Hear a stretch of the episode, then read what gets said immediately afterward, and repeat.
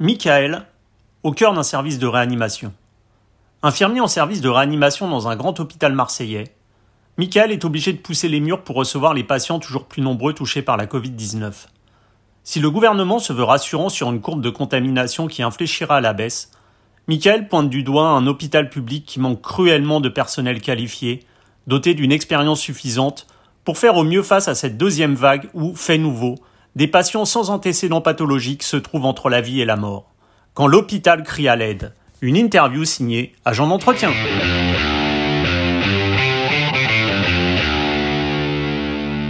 Nous nous retrouvons avec euh, Michael qui travaille en service de réanimation dans un grand hôpital du, du sud de la France. Michael, bonjour tout d'abord. Bonjour. La colère gronde euh, en ce moment euh, dans le sud et plus particulièrement à, Marseille chez des, élèves infirmiers en anesthésie qui ont dû, euh, je crois, de nouveau quitter leur formation face à la crise de la Covid afin de venir renforcer les équipes au sein des hôpitaux. Et visiblement, pas un seul d'entre eux n'a été volontaire et doit donc s'adapter de fait à ce qu'on appelle la promo Covid. Est-ce que l'hôpital manque à ce point de, personnel? Ça a traduit plusieurs euh, questions. Hein. Effectivement, euh, la, la, plupart d'entre eux, euh, il faut, faut, comprendre qui sont ces gens. la plupart sont des IDE qui ont une qualification qui n'est pas discutable.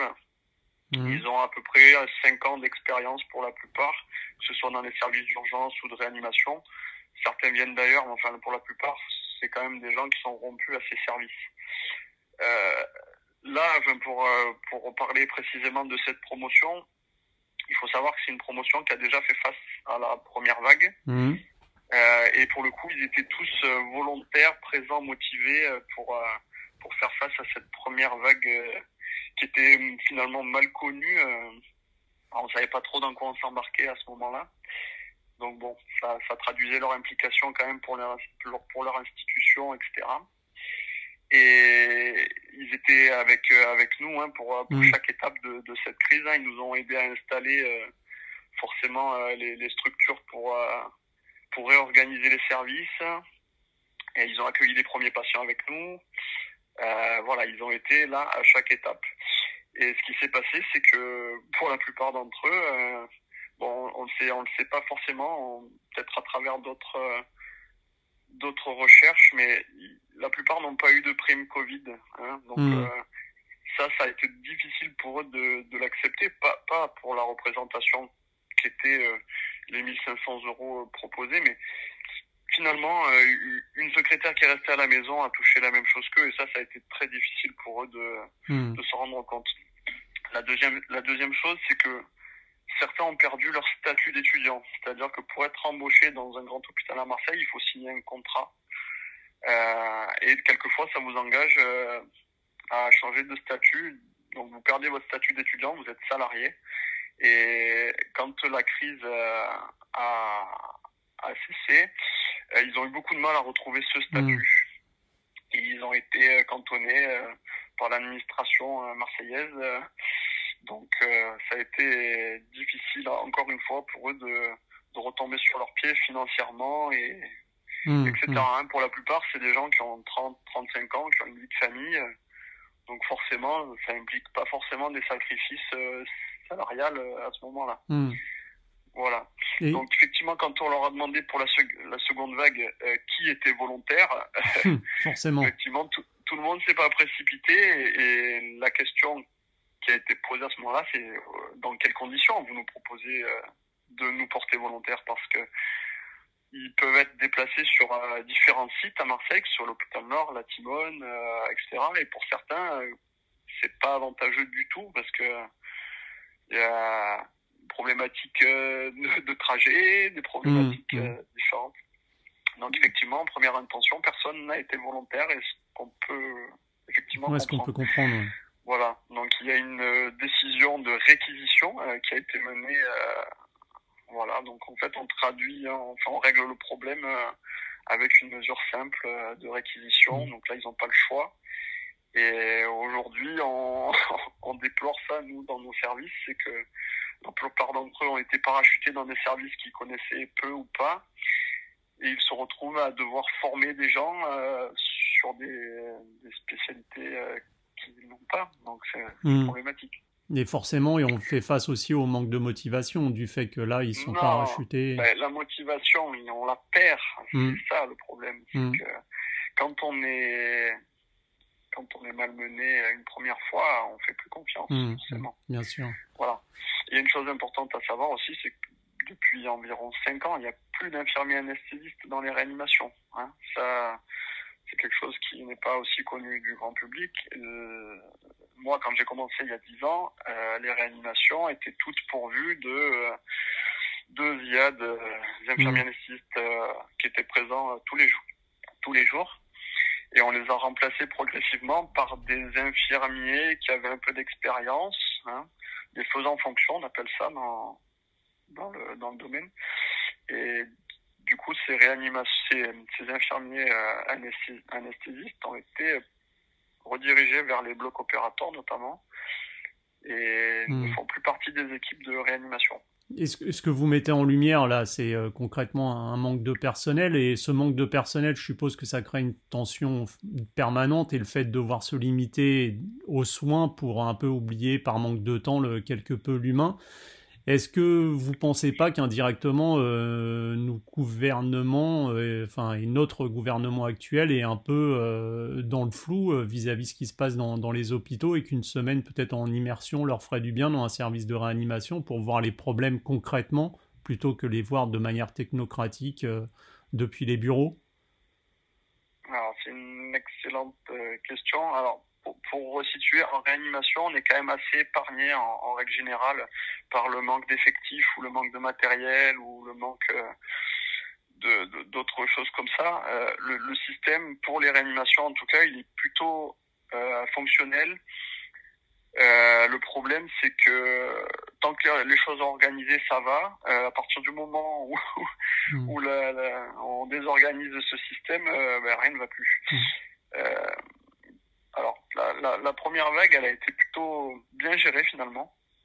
Quand on, regarde un petit peu le recul, alors je, je parle uniquement au niveau des, des effectifs et, et, du matériel. Hein. Hmm. On, a rapidement euh, eu euh, les respirateurs, euh, le matériel nécessaire pour prendre un patient, enfin pour transformer une chambre en, en, chambre de réanimation. Donc ça, ça a été plutôt bien bien géré en tout cas pour pour nous dans le sud. Euh, malgré tout, les gens qui sont venus nous aider, euh, qui venaient d'autres régions, ils étaient plutôt bien formés. Euh, c'était des gens qui avaient quand même un peu d'expérience, pas forcément en réanimation quelquefois, ou qui étaient passés en réanimation. Donc c'était plutôt c'était plutôt bien bien fait. Là, le problème de la deuxième vague, c'est que il y a eu un énorme manque d'anticipation de cette deuxième vague. Nous, en tout cas, pour, pour notre service. On, on a on n'a pas formé euh, quasiment d'infirmiers pendant juillet et août, mhm. alors que tout tendait à, à, à, prédire une deuxième vague. Hein, mais voilà. Et du coup, là en ce moment, il y a un recrutement de masse euh, qui se fait euh, au niveau des infirmiers euh, dans le sud. Il faut être honnête, la plupart ils sortent de l'école. Hein. on est une période où les seuls infirmiers disponibles sont les sorties d'école. Et donc la moitié de nos équipes euh, sont des infirmiers novices euh, en réanimation. Ça pose quand même problème euh, hmm. quand on connaît la difficulté des cas Covid. Et donc voilà, ça c'est une première chose. Par rapport à ce que vous proposez de que, que, que les personnalités politiques passent une semaine en réanimation, ça, ça, pourrait être une bonne idée, mais ils sauront, ils comprendront jamais les besoins réels d'un service parce que ils, ils sont, ils sont configurés pour euh, réfléchir en budget, enveloppe et, hmm. et voilà, et ça, ça peut pas fonctionner. Euh, par contre, là, là, où je trouve que c'est problématique, c'est que notre administration, donc qui est propre à chaque établissement, et, et, dans la même dynamique, bon, ils ont probablement des, des obligations hein, qui sont par le gouvernement, mais euh, ils ont une facilité, euh, je pense, de venir voir euh, ce qui se passe dans les réanimations. Mmh. Ils sont dans les mêmes locaux, donc forcément, c'est facile. Mais ça se fait pas. Hein. C'est plus simple de de remplir des cases, de regarder, ben et voilà, il me faut 15 infirmiers aujourd'hui, ben il y en a 15 et puis ça suffit. Voilà, on regarde les chiffres, on regarde bah, éventuellement le nombre de décès est réduit ou pas, et puis on, on hmm. s'en contente ou voilà. Mais bon après, et, je pense que toute la population a le droit de savoir ce qui se passe dans la réanimation, pas forcément les personnalités politiques ou, hmm. ou l'administration pour comprendre ce qui se passe. Et on a, on a constaté pendant le premier confinement, alors il y a eu toute une vague de soutien de la population personnel soignant, avec, euh, on s'en souvient, chaque soir des applaudissements à 20h aux fenêtres, et de la part du gouvernement la promesse d'allouer des, primes comme des moyens supplémentaires. Huit mois plus tard, alors qu'on est face à cette euh, deuxième vague, on en est où concrètement? Parce qu'on a vu que ça s'était arrêté un peu, les applaudissements. On a l'impression qu'on est rentré dans un train-train, une routine, presque. Ça, c'est humain. Hein mm. euh, les gens s'habituent. Alors, déjà, moi, euh, pour ma part, euh, j'avais beaucoup de mal à comprendre pourquoi recevoir ces applaudissements. Bon, pourquoi pas après tout, voilà. Mais quand un boulanger a une grosse commande, on va pas l'applaudir. Hein. Il mm. pourtant, il fournit plus de travail que d'habitude. Bon, pourquoi pas. La problématique qui a été relevée pour, euh, pour, pour la suite, c'est les, les, informations, effectivement, trop, trop, trop d'informations et trop de mise en lumière. On, perd en crédibilité, en fait, hein, clairement, parce que comment expliquer à quelqu'un qui, qui ne fait pas partie du, du boulot que les mesures qui ont été menées sont encore insuffisantes. On a l'impression, nous, euh, enfin, nous, en en parlant entre nous, on a l'impression de, de, se plaindre tout le temps, mais il y a beaucoup de choses qui sont mises en place, mais c'est pas ce qu'on demande, hein, clairement. Mm. Voilà. Enfin, je, je fais aussi euh, référence au, au, Ségur de la santé, hein, qui a qui a revu euh, les grilles salariales de toute la fonction de toute la fonction hospitalière, hein, que ce soit euh, les secrétaires, euh, les aides-soignants, les infirmiers, les infirmiers anesthésistes. Voilà, bon, globalement tout le monde a eu euh, environ 180 euros de majoration sur sur sa grille salariale, hein, ce qui est ce qui est une excellente chose. mais les, les, problèmes que nous rencontrons au quotidien persistent. Hein, notamment, je reviens sur sur le fait de gérer une crise sanitaire avec euh, des infirmiers euh, qui font de la réanimation depuis trois semaines, ça, ça soulève des problèmes que on ne pourra pas euh, combler. Hein. Hmm. Après, on est en crise sanitaire, on comprend forcément, il n'y a pas d'infirmiers disponibles, on est obligé de trouver des solutions. Mais nous qui sommes là depuis dix ans, la situation, elle est catastrophique. Parce que notre charge de travail est énorme. Elle a triplé, voire quadruplé. Et on, on a vraiment du mal à, à récupérer, euh, bon, même si euh, nous, notre encadrement fait le nécessaire pour qu'on puisse avoir euh, nos repos, des fois quelques vacances, etc. Chose on, on les remercie énormément, mais on, on sait au fond que c'est insuffisant mmh. et malheureusement, la finalité, c'est le patient qui, qui le paye. Hein. Il semble qu'il y, ait vraiment un, un, écart énorme entre le discours qu'on peut entendre aujourd'hui euh, du gouvernement et le discours qui est le vôtre et celui du, des, des, des, personnels soignants, en fait. Il semble qu'il y a un écart qui est quasiment... Euh, il y a un écart qui s'explique, c'est que nous, on a la tête dedans. Donc, mm. euh, on, on, sait... on sait ce qui va pas. Après, l'administration ou le gouvernement ne peut pas grand chose euh, pour ça. Voilà. Mais on sait que le, le, les décisions de confinement euh, ou de déconfinement ont, ont, largement contribué à ce, cette situation. La problématique, c'est que personne ne voit l'avenir forcément et que euh, on aurait pu quand même être plus prévenant pour cette seconde vague. Hein. Je, vous pensez qu'on l'a pas assez anticipé d'un confinement total à un hmm. déconfinement total, euh, avec le recul maintenant, ça paraît être une erreur qui se paye très très cher. Vous l'avez senti arriver, vous, cette deuxième vague, depuis le parce qu'effectivement, au mois d'août, euh, bah, les gens sont énormément partis en vacances puisqu'on les a incités aussi à partir en vacances, donc forcément aussi dans le sud, vers Marseille. L'économie règne, hein, encore une fois, hein. hmm. et c'est normal. Hein. On s'imagine mal évoluer dans une société euh, où l'économie est effondrée. Ce serait, ce serait peut-être pire euh, que que cette crise sanitaire. On ne sait pas. Mais en l'occurrence, c'est vrai qu'autoriser euh, les gens qui étaient confinés euh, à, à, pouvoir se déplacer entre les régions, à pouvoir, il aurait pu peut-être, euh, avec le recul, se demander si quelques étapes n'auraient pas été bénéfiques. Hmm.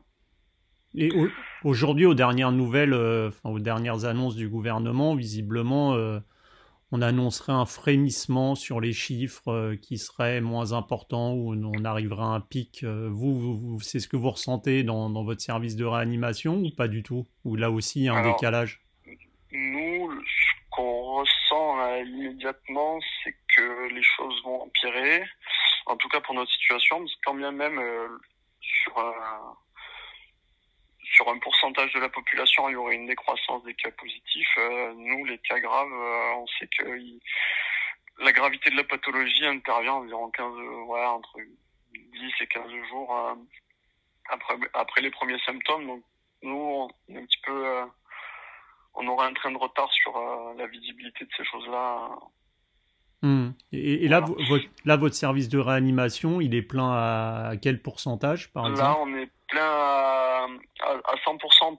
l'organisation qu'on a actuellement, c'est-à-dire qu'on a 20 euh, box de réanimation euh, qui sont qui sont réservées aux, aux réanimations Covid. Mmh. Et on, s'apprête, si les choses ne se corrigent pas dans la semaine, à ouvrir 12 lits de réanimation de plus.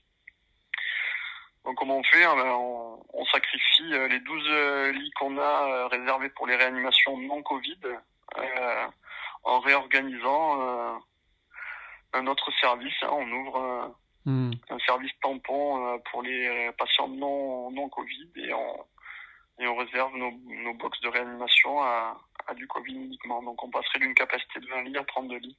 Et, on a tendance à dire que, que la Covid-19 est, enfin c'est ce qu'on disait surtout pendant la première vague, était une maladie donc qui touchait principalement les personnes âgées alors que visiblement les cas se multiplient dans la tranche d'âge, on va dire, des, 40-60 ans. Est-ce que c'est quelque chose que vous notez aussi chez vos patients en service de réa, là, actuellement?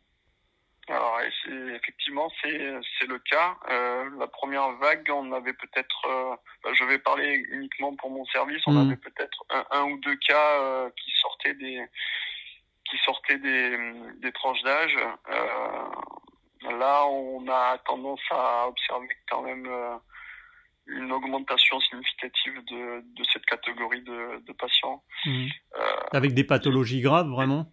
Et alors, surtout, euh, ce, qui est, ce qui est déstabilisant, c'est que quelques-uns d'entre eux n'ont aucun antécédent. Il faut savoir que la plupart des patients ont des antécédents euh, d'hypertension, de mmh. diabète et, et, surtout d'obésité. Mmh. là, pour le coup, on a des cas atypiques qui ne regroupent aucun de ces antécédents, donc c'est un peu déstabilisant Et, par contre, on a l'impression, alors que même si effectivement il y a peut-être plus euh, de, cas et, de cas graves et qu'actuellement votre réanimation est presque à, 100% de, taux au niveau du, du, remplissage, on a l'impression par contre que au fil du temps, vous avez appris un peu à mieux gérer cette maladie et que par exemple l'intubation est moins systématique. Est-ce que vous avez un peu plus de recul aussi là-dessus et que peut-être les gens passent alors euh, moins de temps en réanimation, on arrive mieux à les, les soigner? Alors probablement, nous en réanimation, on est un peu aveuglé parce que malheureusement on reçoit que les cas graves. Euh, du coup, on est on est un peu euh, limité dans, dans les décisions mmh. d'intubation ou pas. En tout cas, on, on essaye. Euh, et je pense qu'il y a un réel, un réel bénéfice à ne pas intuber une petite catégorie de patients s'en sortent euh, sans, sans intubation. Alors peut-être que sur la première vague, on les aurait intubés euh, par sécurité et on aurait peut-être euh, on aurait peut-être dégradé leur, leur cas à ce mmh. moment-là. Par contre, ça, ça, ne, ça ne va pas conditionner leur durée d'hospitalisation. Hein. Donc on a notamment moins de complications sur sur des sur des ce qu'on appelle des pathologies emboligènes. Hein, donc c'est des petits caillots qui se déplacent dans les artères notamment et qui créent des embolies pulmonaires, des AVC, etc. Donc ça, c'est quelque chose qu'on a su euh, apprendre hmm. à gérer euh, pour euh, pour les patients de cette seconde vague. Donc c'est des, des, complications qu'on ne rencontre plus. Et pour la mortalité du patient, il y a un réel bénéfice aussi. Mais on se confronte aux complications classiques, on va dire, des, des, patients en réanimation, à savoir le côté infectieux. Hein. Donc hmm. on a beaucoup plus de de choc septique, de surinfection bronchique. Hein il faut, il faut s'imaginer un, un, patient euh, qui a été infecté au Covid, qui a perdu 70% de sa capacité respiratoire euh, et qui, euh, qui a une complication infectieuse sur les 30% restantes. On s'imagine mal comment hmm.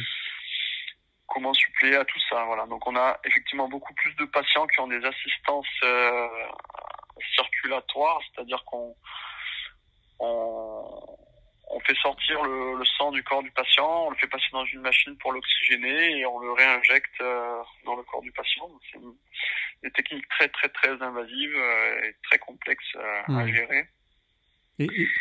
Gérer. voilà, mais on a effectivement un taux de mortalité qui est, qui est moindre mais par, contre, mais, oui, mais donc un, taux de mortalité moindre, mais par contre, ce, qui, ce que vous disiez, ce qui a l'air de vous inquiéter, c'est que vous avez des patients, contrairement à la première vague, qui eux arrivent sans aucune pathologie euh, préalable et qui se retrouvent dans des cas euh, de, de, réanimation très très graves. Euh, est-ce que ça, ça pourrait laisser penser que le virus, par exemple, est en train de muter?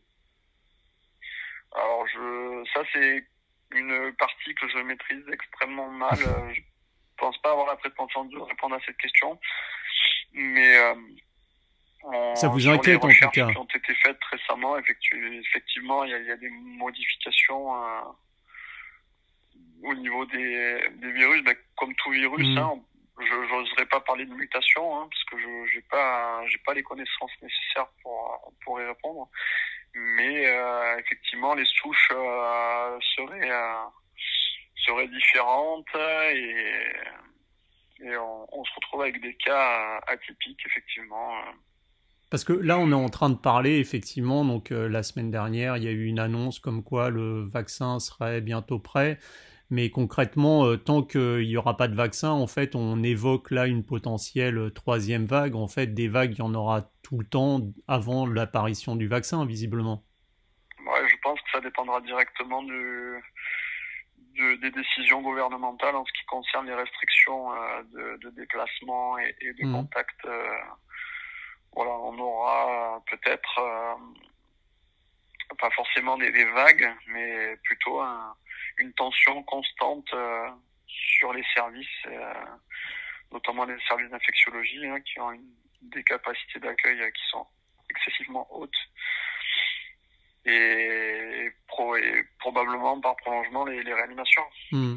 Et, effectivement, vous, évoquiez peut-être le, le, premier déconfinement qui a été quelque peu brutal et qui aurait dû peut-être se faire par phase pour éviter cette, cette deuxième vague. Là, euh, on, parle d'un confinement un peu light, un confinement où les gens continuent à aller travailler autant que faire se peut, où les écoles restent ouvertes, où certains magasins restent encore ouverts. Et y en a, enfin, certains du corps médical auraient souhaité un confinement plus strict, d'autres sont pour un, confinement encore plus light. On voit bien que même au niveau des, des médecins et scientifiques, les avis divergent euh, sur euh, comment faire face à ce virus. Euh, vous, vous travaillez donc dans le sud à, Marseille, comme vous l'aviez dit, où le professeur Aout a beaucoup fait parler de lui euh, lors de la, première vague en, préconisant le recours à l'hydroxychloroquine. Et il est allé jusqu'à saisir le Conseil d'État et aujourd'hui on voit qu'il est poursuivi par, euh, pour charlatanisme. Donc ces dissensions au sein même du corps médical, vous, ça, ça vous inspire quoi? Alors c'est une question épineuse, hein, forcément. ouais. Euh, écoutez, euh, ce qu'on ce sait euh, aujourd'hui, finalement, on n'est pas plus avancé. Hein, on n'a pas de traitement à un miracle au-delà de, de la vaccination qui tend à, à apparaître discrètement. Bon, par rapport au, fait que les, les décisions médicales euh, soient pas toutes dans le même sens, c'est pas quelque chose de nouveau. Hein. Non, non. Il y aura, il y aura toujours des avis euh, divergents, euh, quelles que soient les pathologies et, et quelles que soient les problématiques. Hein. Euh, bon, on, a, on, a, encore des gens qui essaient de prouver que la Terre est plate, donc on, on va avoir du mal à, à trouver une constante euh, mmh, dans, mais... dans tout ça. Mais les gens, les gens qui euh, disent que la Terre est plate, par contre, on les, on les radie de rien. Ils ont le droit de s'exprimer. Donc c'est un peu étonnant quand même qu'un qu'un professeur, qu'un professeur aujourd'hui se retrouve accusé de charlatanisme. On pousse quand même un peu loin. Ce qui est, ce qu'il faut savoir, enfin, en ce qui concerne le professeur Raoult, ce, dont il est inquiété aujourd'hui euh, ne concerne pas forcément euh, l'hydroxychloroquine, mais la manière euh, dont il a abordé euh, le, la proposition de soins. Hein. C'est hmm. plutôt des problématiques déontologiques que euh, réellement la, la, conviction qu'il avait pour, hmm. pour cette molécule. Voilà. Donc, Et, et, et aujourd'hui, Michael, on évoque des, des, patients Covid alors qui ont été atteints par, pendant la, première vague, on va dire, qui aujourd'hui, des mois après, euh, même guéris, euh, font part de nombreuses séquelles comme, je sais pas, de la fatigue, des maux de tête, euh, une perte prolongée du goût et de l'odorat, un essoufflement. Est-ce que sont là des, effets secondaires que vous, vous avez constatés? Et est-ce que vous avez eu des cas de, personnes qui se retrouvaient en, en, réanimation après avoir déjà contracté le virus lors de la première vague? Oui, c'est quelque chose qu'on qu'on n'a pas forcément observé euh, à la première vague. Euh, en tout cas, pas dans nos services de réanimation. Euh, là, pour le coup, euh, effectivement, les, les, patients qui arrivent à, à sortir euh, de, de leur état grave, en tout cas, enfin, je, je, vais parler uniquement des cas graves mmh. parce que une catégorie de personnes, enfin de patients, pardon, vont venir dans nos services pour euh, recevoir une oxygénothérapie à haut débit euh, et puis ressortir dans plutôt des bonnes conditions euh, d'abord dans des services soit de pneumologie, soit d'infectiologie, et retourne ensuite à la maison. Donc pour eux, enfin pour ma part en tout cas, c'est difficile de, de savoir hmm. quelles sont leurs, leurs séquelles ou leurs, leurs effets secondaires à, à, proprement parler. Par contre, nous, ce dont on, ce dont on peut tester là dans nos réanimations, euh, c'est que la plupart d'entre eux ont, des, des, séquelles sur leur capacité respiratoire euh, dans les semaines qui suivent euh, leur sortie d'état grave. Mmh. Euh, et pour qui on fait toujours de la ventilation euh, mécanique et pour qui le sevrage de cette respiration mécanique est extrêmement long, ce qu'on peut considérer comme une séquelle, hein, forcément. Mmh. Pour, euh, pour d'autres, on va avoir des problèmes qui sont liés aux traitements euh, qui sont proposés euh, pour ces patients. Il faut savoir que pour les faire respirer correctement avec une machine, on est obligé de les endormir avec des avec des médicaments qui ont eux des effets secondaires. Et quand on a des patients qu'on a dû endormir pendant 30 ou 40 jours, on peut s'attendre effectivement quand on essaie de les réveiller d'avoir des séquelles. Hmm neurologiques euh, et notamment au niveau de la motricité. Hein. Voilà, donc c'est c'est les patients qui ont du mal à, à bouger leurs euh, jambes, leurs euh, leurs bras, et c'est ça fait partie des séquelles qui sont qui sont inquiétantes mmh. pour pour retrouver une vie active qu'ils avaient auparavant. Bien sûr.